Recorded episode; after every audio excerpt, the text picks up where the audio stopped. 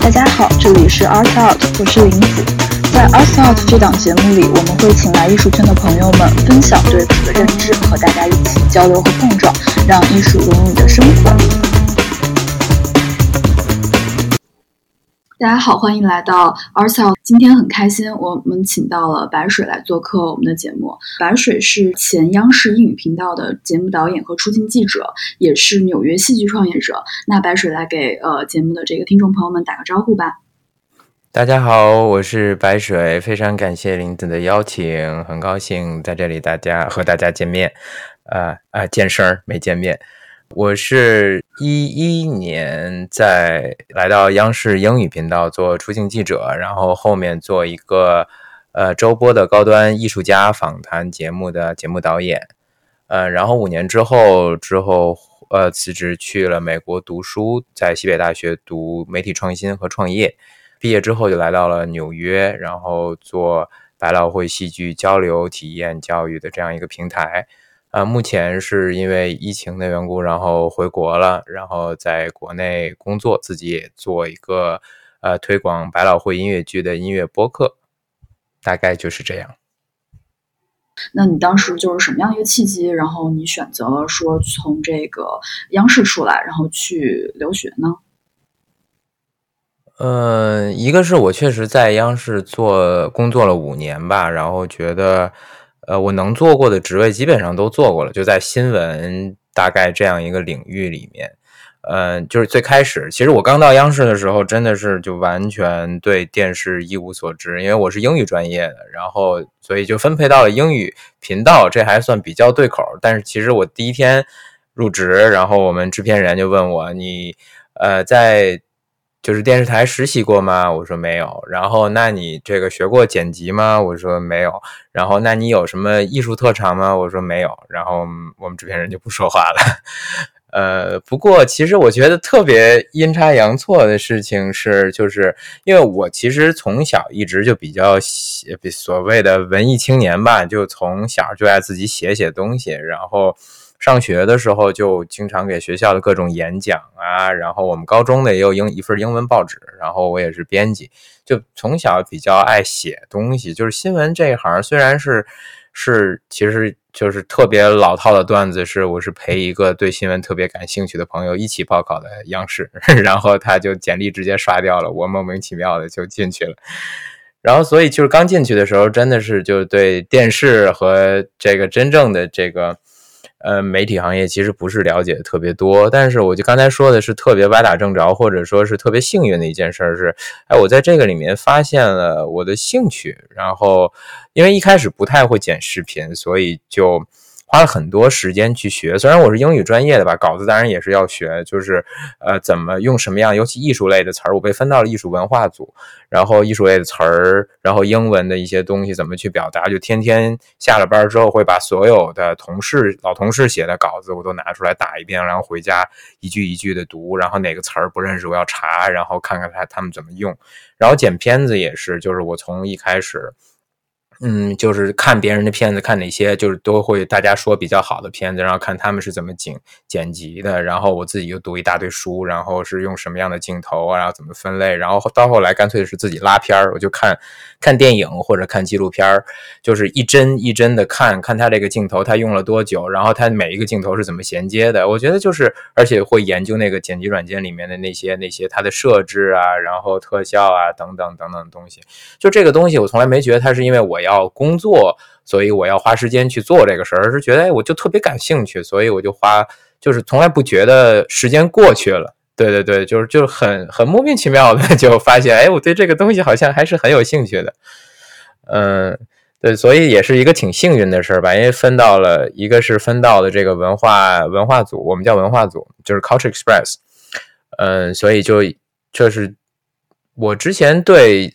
泛艺术类其实没有特别多的这个了解，就艺术文化这一块儿。虽然就是小时候也学学学二胡、学琵琶，然后学书法、学画画，反正乱七八糟什么都学点。我人可能没太没没太有长性，然后就什么都学了点。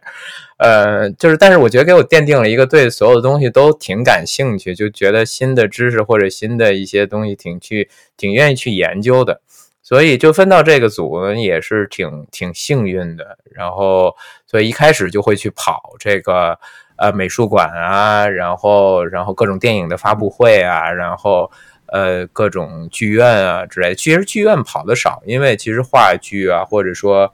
呃，各种表演其实它不是那么适合我们英语频道，因为就是它毕竟有一个语言的障碍嘛。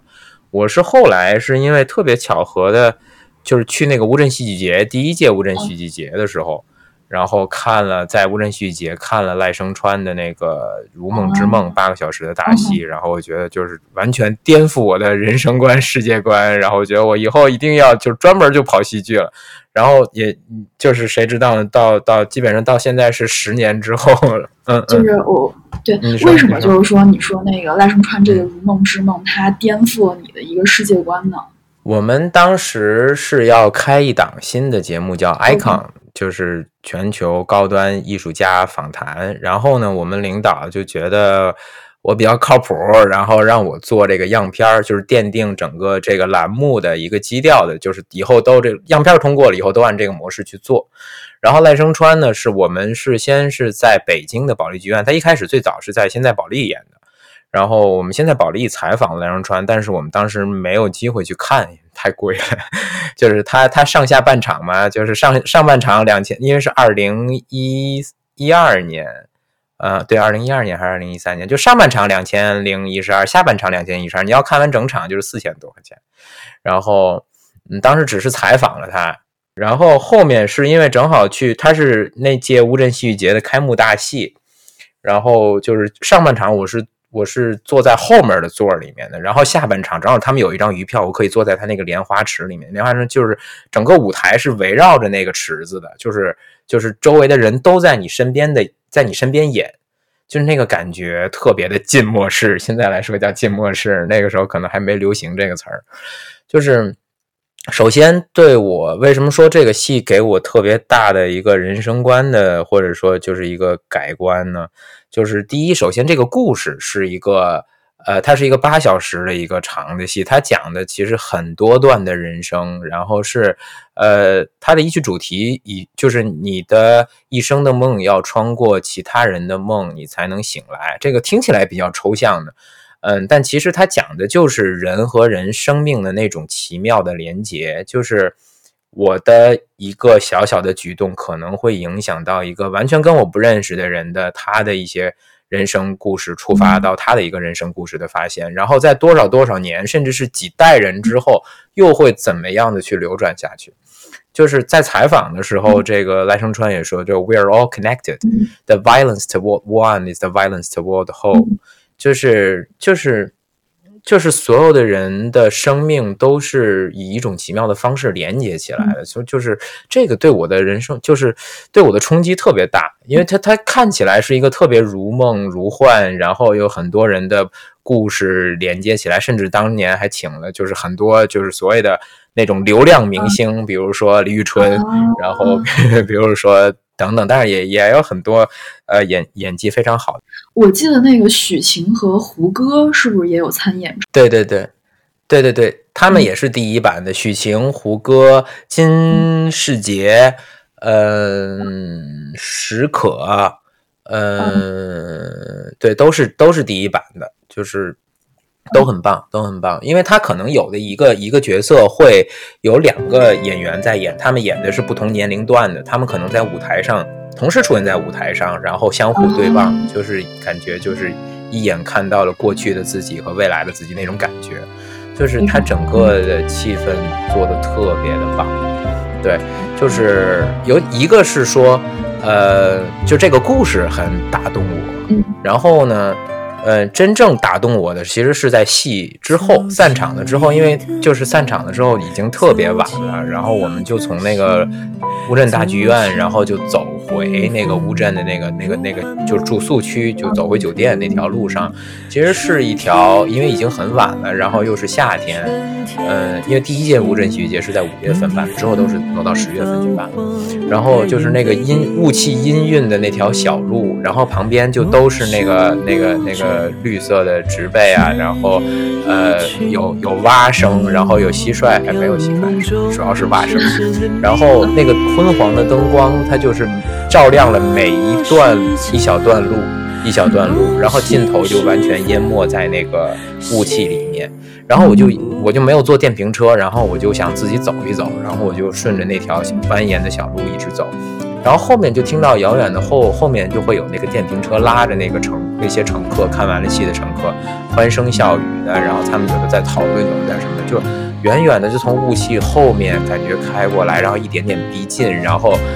从跟我擦身而过的时候，我们就听见他们那个欢笑声，能看到他们的脸被这个灯照亮，然后再往前开，这个笑声又渐渐隐去，然后最后又又隐没在这个氤氲的雾气里面。然后过一会儿又来了一辆，就是这个感觉让我觉得这个戏没有结束，就是他的舞台没有，就他还是在延续在生活里面。嗯。对，就他的他的舞台完全从剧场延展到了生活里面，就是我走出来了之后，依然觉得这个戏没有停，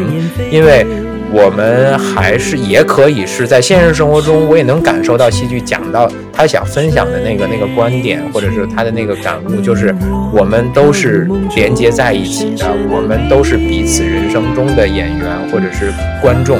的这种感觉，就是。一车人的欢笑逼近我，然后最后又消失在雾气中，就跟我刚刚看了一场戏一样。就当时对我的触动就就特别大，我觉得这个好神奇，就这种艺术形式真的特别的神奇，它可以。它可以完全铺展到我的现实生活中去，而不是说因为我走出了美术馆的大门，我走出了剧院的大门，我走出了那里大门，然后这一刻我又重新回到了所谓的一个 狗血的世俗的或者充满尘嚣的一个世界里面。它是可以穿透这个这个这个世界的边界的，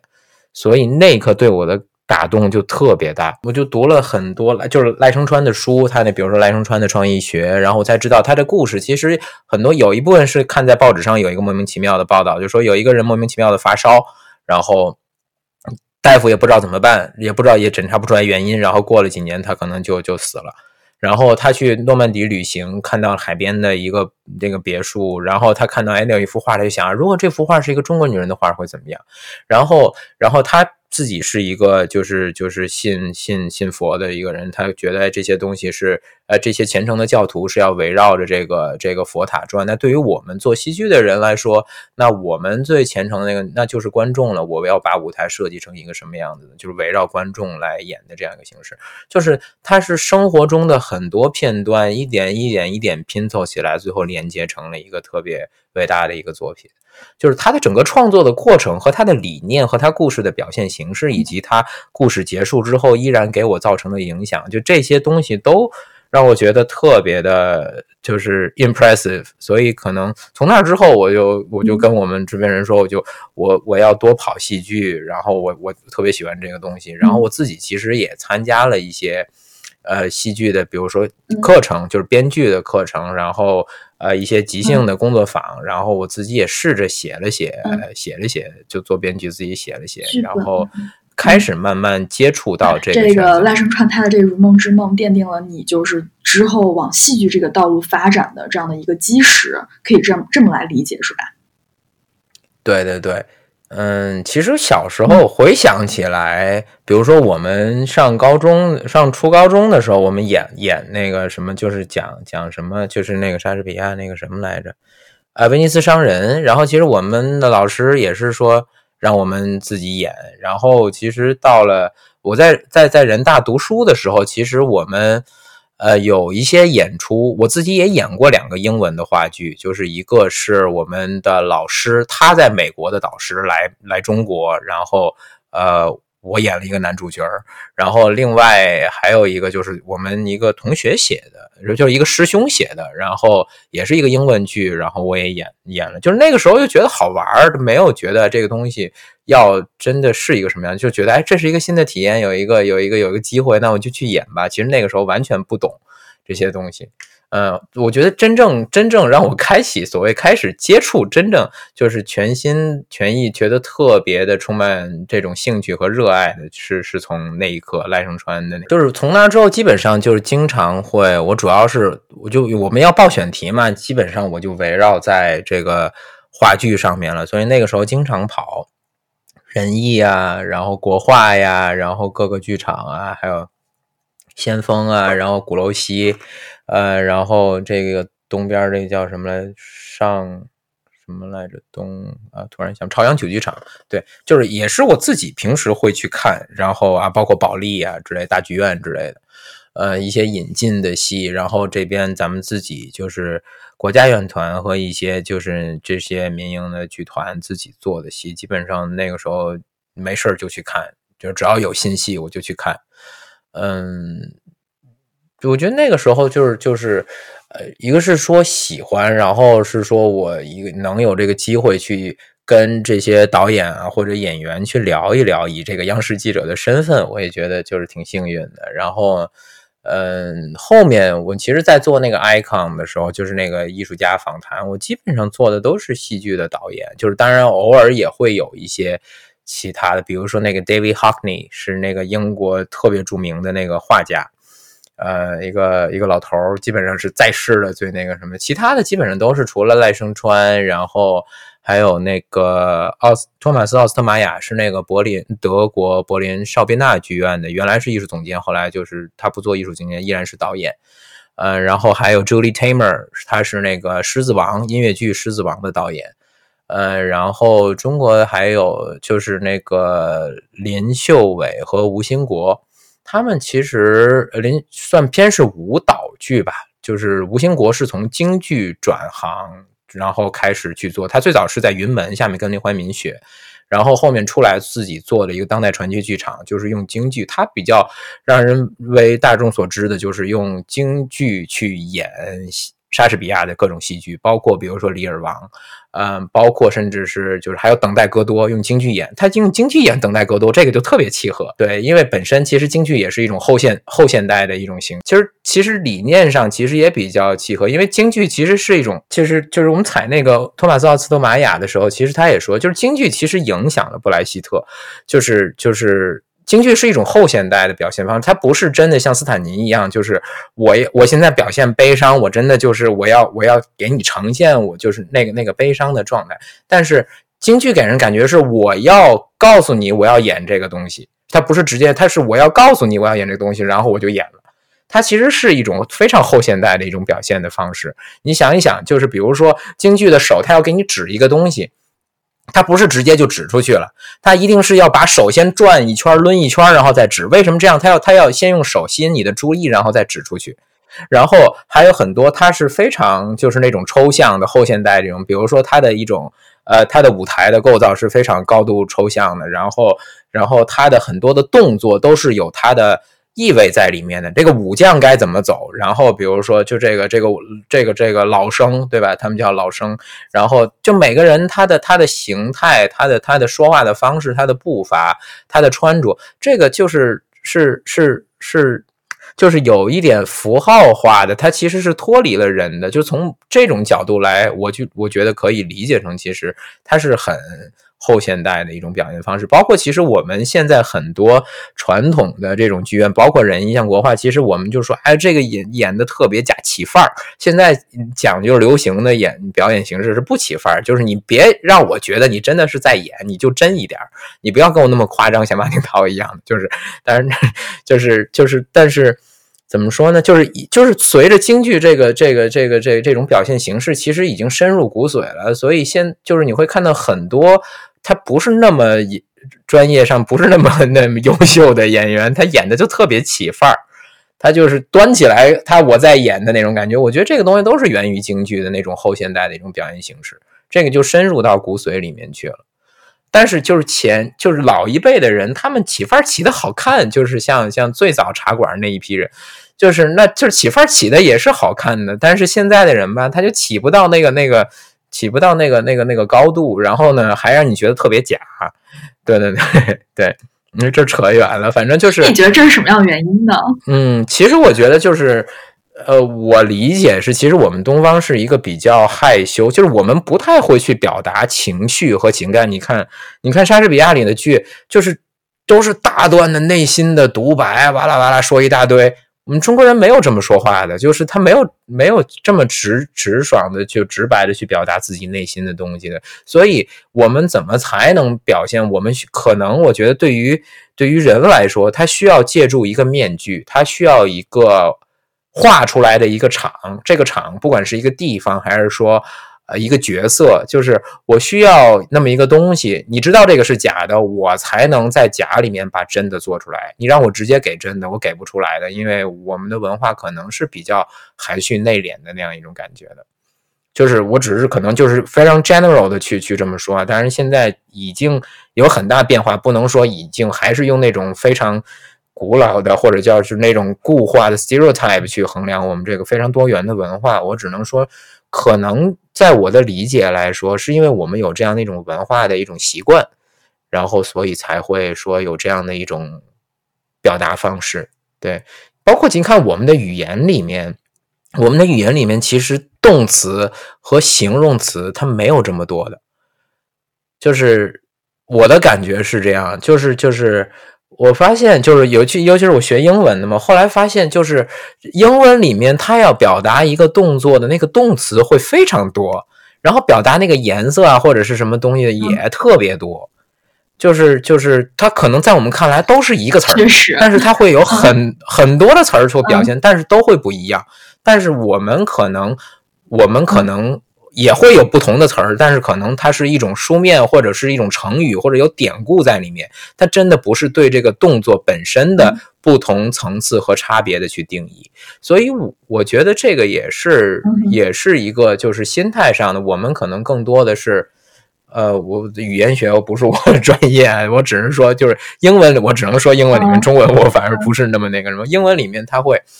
好的，好的，像像写新闻的时候，我们也是，就是要多用动词，少用形容词，因为形容词会有观点在里面，动作就是故事，是名词多了会让这个这个感觉特别停顿，就这个句子特别停顿，就是就是回想起来，我们很多用名，就是用用名词，就是这个表语结构来表达的表达的这一句话，其实在英语里面多半它是要用动词表达的。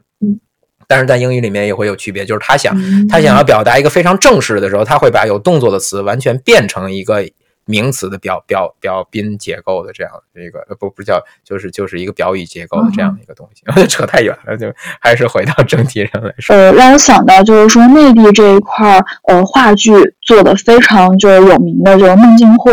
像。就是我感觉很多就是我们同龄人吧，他们都看过这个《恋爱的犀牛》，还有包括《两只狗的生活意见》。然后孟京辉他也作为这个内地的这样一个先锋戏剧的这样一个领航人，那你怎么看待孟京辉他的一个戏剧？还有说他对你就是在戏剧这一块儿会不会有一些影响？嗯嗯嗯，其实我看孟京辉的戏还挺多的。我觉得可能大多数人，我跟大多数人一样，真正第一场戏应该都是《恋爱的犀牛》吧。就是这肯定是大多数人的戏剧启蒙，呃，对，就是包括其实我也很喜欢那个时候很迷廖一梅的那个他的他的书和他的剧本，就是会我我看了挺多廖一梅的剧本，就是我真专门是买了剧本回来看，我觉得就是确实很多金句，嗯，怎么说呢？我觉得就当然我也采访过孟京辉，然后也在那个现在的现在的那个呃。黑猫剧团就是孟京辉工作室下面的一个更青年的一个剧团，他们当时来美国巡演那个的时候，然后我跟那个他们那个剧团团长刘畅其实也聊过，我觉得有这么几个方面吧。第一个，确实他是就是大家大多数人对中国呃先锋戏剧的一个启蒙。其实什么叫先锋戏剧？孟京辉自己说过，先锋戏剧先锋就是一条路。就是它不是一个固定的形态，它不是一个，呃，一个写下来就是有什么样的结构和城市的这样一个东西。它的先锋是一条路，是一条路的意思是说，它永远在探索边界。我觉得要从这个角度去理解先锋戏剧的话，可能会它的包容性会更大一点。因为很多人看完了之后就会觉得，尤其是那些审美比较传统的人，他可能看完了觉得这到底在讲啥？就是他在到底在说什么？是是这种。其实《恋爱犀牛》还好，因为它有一个故事。你到后来，甚至我爱叉叉叉，像像像那个。其他的像九又二分之一的爱情啊等等，现在这几年新新做的叉叉叉叉叉不是，就是九又二分之一的爱情，这个是新一点的。像很多人看完了又觉得，就是他到底在讲啥？其实我觉得就是大众现在大多数人对戏剧的审美，其实他还停留在一个戏剧是要讲故事的。就是非常古典的传统的对戏剧的理解，就是三一律，就是在这个地方发生了这事儿，有情节人物冲突，然后啊发就是以故事来推动的这样一种审美。就是大多数觉得你要给我讲一个故事，但其实我觉得不。现在在先锋戏剧，尤其在孟京辉的这个戏剧，他的制作或者说他的一个思维就是导向上面，我我的理解是，他其实不再是以故事为为为核心了，而是以情绪为核心。就是情绪为核心，就是我是要表达情绪，而不是我要通过故，我不是给你讲一个故事，也不是想通过故事告诉你点什么，或者给你讲一个道理，告诉你一个人生什么什么没有，我就是有这样的情绪，我的青春就是热血躁动，我想把这个情绪表达出来，以各种各样的形式，所以它它不再是故事推动，而是用情绪推动了，所以嗯，我觉得这个其实是。呃，很先锋的。如果说，比如说《恋爱犀牛》是二十多年前做的一个戏，那是确实很先锋。想想二十多年前，其实那个时候戏都是什么样的？然后突然有一个年轻人能做成这个样的东西，然后他是完全打破，就像摇滚乐打破了，打破在英国那个就是。打破了那种那种原来的古典乐的那样一个，然后出现了摇滚，然后出现猫王等等，就是它是打破那种那种城市，打破规则，然后重新建，它可能没有完全重新建立起来啊，因为这个感觉很难。就是，但是它最起码是一个颠覆原来一个状态。但是最吸血的地方就是说，二十年前的先锋戏剧，现在大家才开始哦，恋爱的犀牛就是就是这个这个这个代差有二十，就是这个时差有二十年。就是真正大众对戏剧的审美有二十年，就是那个时候的，就是他打破了二十年前的规则。但是大家现在提起先锋戏剧，想的是恋爱的犀牛。嗯嗯嗯。所以其实我觉得是是很值得，很值得。而且孟京辉比较，我觉得他比较成功的地方就是他自己也说，这是他自己说的话，就是我很早就把这坑占上了。呃，就是我很早把先锋这个坑占上了，所以我们说什么是先锋的，就是什么是先锋。就是他在市场上确实一个很成功的一个商人。呃，对对对，嗯，然后对，然后那还有什么样的这个戏剧家，他会对你的影响会比较大，或者说你会觉得给你的印象很深刻呢？我觉得其实我看的，在国内看的这些，啊，当然有各种。各种不一样的风格或者说是理念，但真正对我重新让我对戏剧又有了一个新的角度的认识，就是铃木忠志。然后，其实铃木忠志他的这种铃木训练法是，呃，在就是他国际上很有名。然后很多我后来在纽约接触到的，像像这个呃纽约大学等等，基本上所有的戏剧呃演员，就是这个 acting 专业都会讲 Suzuki 的 method。就 Suzuki Method，就是铃木训练法，就是他的这一套方法是在国际上非常受认可，而且是很有他的文化内核的。就是铃木忠之也写过一本书，对，叫叫文化，呃，身体及文化，身体就是文化，好像大概就是这个意思。嗯，对，其实我觉得国内的演员的训练其实对肢体是非常薄弱的，就是我们看到很多的所谓的肢体剧，其实根本就没有肢体，就是。呃，我之前去去去央呃去去去去去中戏看过他们的毕业大戏，然后是哪年的？还是说他们自己演出？然后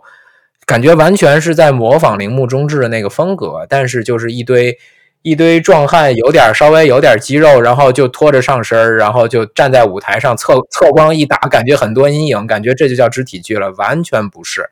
就是他们的肢体是没有力量的，就是用铃木忠志，我觉得怎么叫？呃，就肢体剧其实是你的肢体的每一个细节都是在表演的，而且最终要他们像一个交响乐团一样，能够为你的整个的主旨去服务，这才叫肢体剧。就是你的手、你的肢体、你的头，就所有的东西，都是在为你的表演服务的。就是我觉得我们大多数看到的中戏的这些，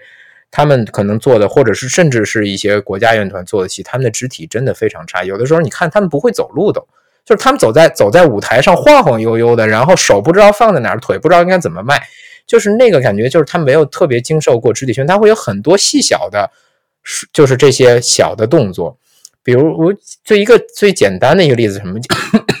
不好意思啊，我举一个最简单的例子，什么叫就是肢体的力量呢？比如说一个人站在舞台上，他把肌肉绷得特别紧，让你觉得他好像身身体有一个火，他想要表达这样东西，他只是他静止的站在那儿，靠靠他浑身使劲把肌肉绷紧。他完全达不到这个效果，但是铃木中志的训练方法，比如说给你的感觉就像这个人他出去跑了一千米，比如说他四分钟就跑了一千米，然后他跑完了之后嘎嘣站在舞台上，他一动不动，你依然能感觉到他身体的那个能量，那个那个那个那个那个血脉喷张的那个感觉，这就是差别，就是就是他的身体是尽管是他是静止的，但每一个静止的背后都是有足够的力量，你能在静止的身体里看到力量。就是这个，就是表现出来的最大的差别，嗯，所以其实铃木中志训练，他会就是就是就是说，他对铃木中志来说，就大多数人都不是人，就是你的身体现在都没有达到成为人的那个那个要求，因为没有经过训练，你的身体是软的，你的身体是没有力量的，你的胳膊、你的腿、你的核心力量都是没有的，所以整个人是软绵绵的。他想要造就的就是一个身体完全每一个地方都是有力量，而且是完全受你自主控制的，然后你才能说去表演。这个时候你对身体有了足够的控制，你才能把握那些细节。你有了这些细节，你的表演才是真正传神的。否则你只是从一个脑袋去想啊，我这个是构想它是一个什么样，我情绪情绪进去了，但其实它可能在细节上依然没有到，因为你根本控制不到你那个细节的身体那个部分。对，这我觉得这可能也是他所谓表现形式不同吧。就是说，他可能会更强调于身体的一个表现力，而不是说是用情绪去表达情绪的这样这样的一个表现，用这样的一个呃肢体语言去表达他这个舞台剧的这这样的一个内容。我觉得就是肢体不是只是形式，就是肢体是大部分的表演，就是。大部分的表演其实是通过肢体完成的，而不是通过台词完成的。台词只是最后一步。如果你觉得只是靠台词，我说两句话就能让人完全完全能抵抵达人的内心，那个其实基本上是不太可能的。但是其实我们现在大多数在国内看到那些觉得不太合格的演员，他们只会有台词，哪怕这样台词可能都不太合格。就是肢体不仅仅是表现形式，它是一切表演的基础。就是你没有身体，就是其实就是他们铃木中志的戏是有词儿的，但是虽然说可能铃木中志的戏大多数人是看不进去，因为它节奏比较慢。但是我觉得这个东西后面会有迭代的。我在乌镇剧节上看到看看过其他的，像一个也是一个日本剧团的樱桃园，非常棒，那个肢体就很棒。然后国内的就是不是说肢体剧就只是肢体，嗯，但是就是但是它最好看的地方肯定是肢体。但是如果你没有肢体，就别提什么剧。没有肢体的话，什么剧都都是都是就是完全是飘在表面的那样的。嗯，我觉得这个可能一开始一开始可能就是怎么说呢？我我举举两个例子，其实也这个例子好像并不能说明那个什么，就我只是看到过两个比较有意思的。就是一个是我比较喜欢的一个，也是肢体剧团，叫绿叶，它是一个香港的剧团。他们但是这个他们都是在法国学的这个加克勒寇的这个这个这个这个肢体的这个表演方法。然后他们在乌镇戏剧节，然后在国内巡演也办过几场，都很棒。他们的肢体非常棒。嗯，我非常推荐大家去看绿叶剧团的这个他的他的肢体剧，然后他会有很多的文化的东西，包括他的，比如说那个孤儿是讲郑和的子孙的这些故事，然后他第一个是赵氏孤儿，他在呃后面有一点零二点零，就是非常棒的肢体。他们的他们的其实有一个有一个点，比如说呃是孤儿的那个戏，就感觉是有一个人肉，他的场边有一个人肉进度条。什么叫人肉进度条呢？就是他整场戏。整场戏，比如说两个小时，这个人两个小时就是从这个舞台的后面走到舞台的前面啊。那他怎么去判断这个时间点？就两个小时匀匀速哦，就就是就是就是他匀他不变，他就是他完全匀速的。你想想，我们要你从地上，比如说你别说。坐就从地上坐着站起来，这个很难的，对一般人来说。你把每一个你平时特别快完成的动作，你把它放慢，放慢十倍、二十倍。嗯，比如说我要躺下，这个这个过程完全把它匀速的变成我要放慢二十倍。很多人没有这个力量的，就是他要匀，或者说我走三步，我可能一秒钟就走过去了，但是你能不能一分钟走过去？你还是走这三步。你可能脚旋到中间，你重心换的时候，你整个人就晃了。然后就是就是他其实这个也是他的一个训练的方法。他就是两个小时完全匀速的从后台走到前面，就走那么十几米。他是完全是是是是在就是训练自己控制身体的能力。就是他们会有很多 amazing 的肢体的这种这种，它不是不是杂技啊，是真的，你能从肢体里面看到力量。嗯嗯，这种这种感觉，然后用肢体来塑造整个场景，然后整个气氛。这个时候你再加上词的话，那真的就是天衣无缝了。就是所以说，就是我觉得肢体是一切表演的基础。嗯，大概是这样。就是铃木中志，我觉得就是一个对我来说，总结一下，对他对我的启发就是，嗯，就是以前可能觉得戏剧是一个头脑方面的，是一个情绪、感情和头脑，就是这方面 intellectual 和 emotion 的东西。但是在铃木中志的给我的启发是，我觉得戏剧其实是关乎就是在身体的，包括其实后来我自己参加，比如说瑜伽的那种冥想啊等等工作坊，我才知道其实你身体的变化，包括我后面其实就是身体的变化，完全是影响你的情绪的。就是有有一本书叫《高能量姿势》，就是你摆出高能量的姿势，你的你的那个就是多巴胺就会分泌的多，你的皮质醇就会下降，就是肢体是决定。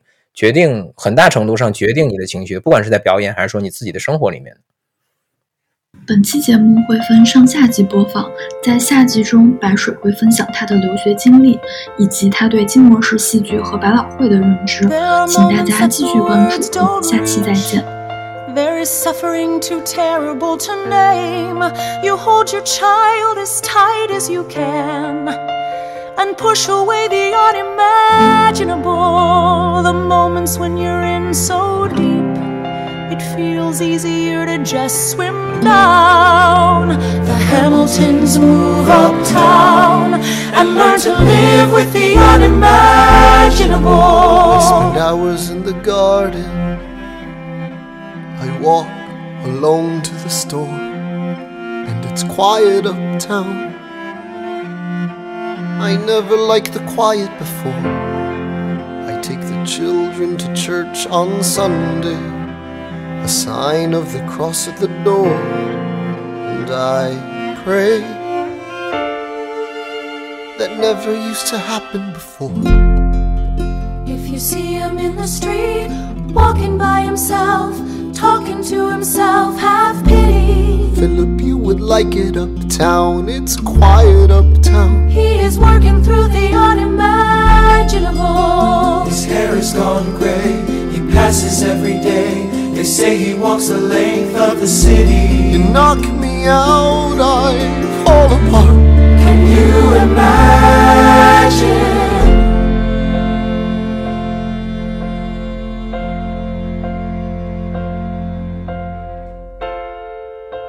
Look at where we are. Look at where we started. I know I don't deserve you, Eliza. But hear me out, that would be enough. If I could spare his life, if I could trade his life for mine, he'd be standing here right now, and you would smile, and that would be enough pretend to know the challenges we're facing. I know there's no replacing what we've lost, and you need time. But I'm not afraid. I know who I married just let me stay here by your side.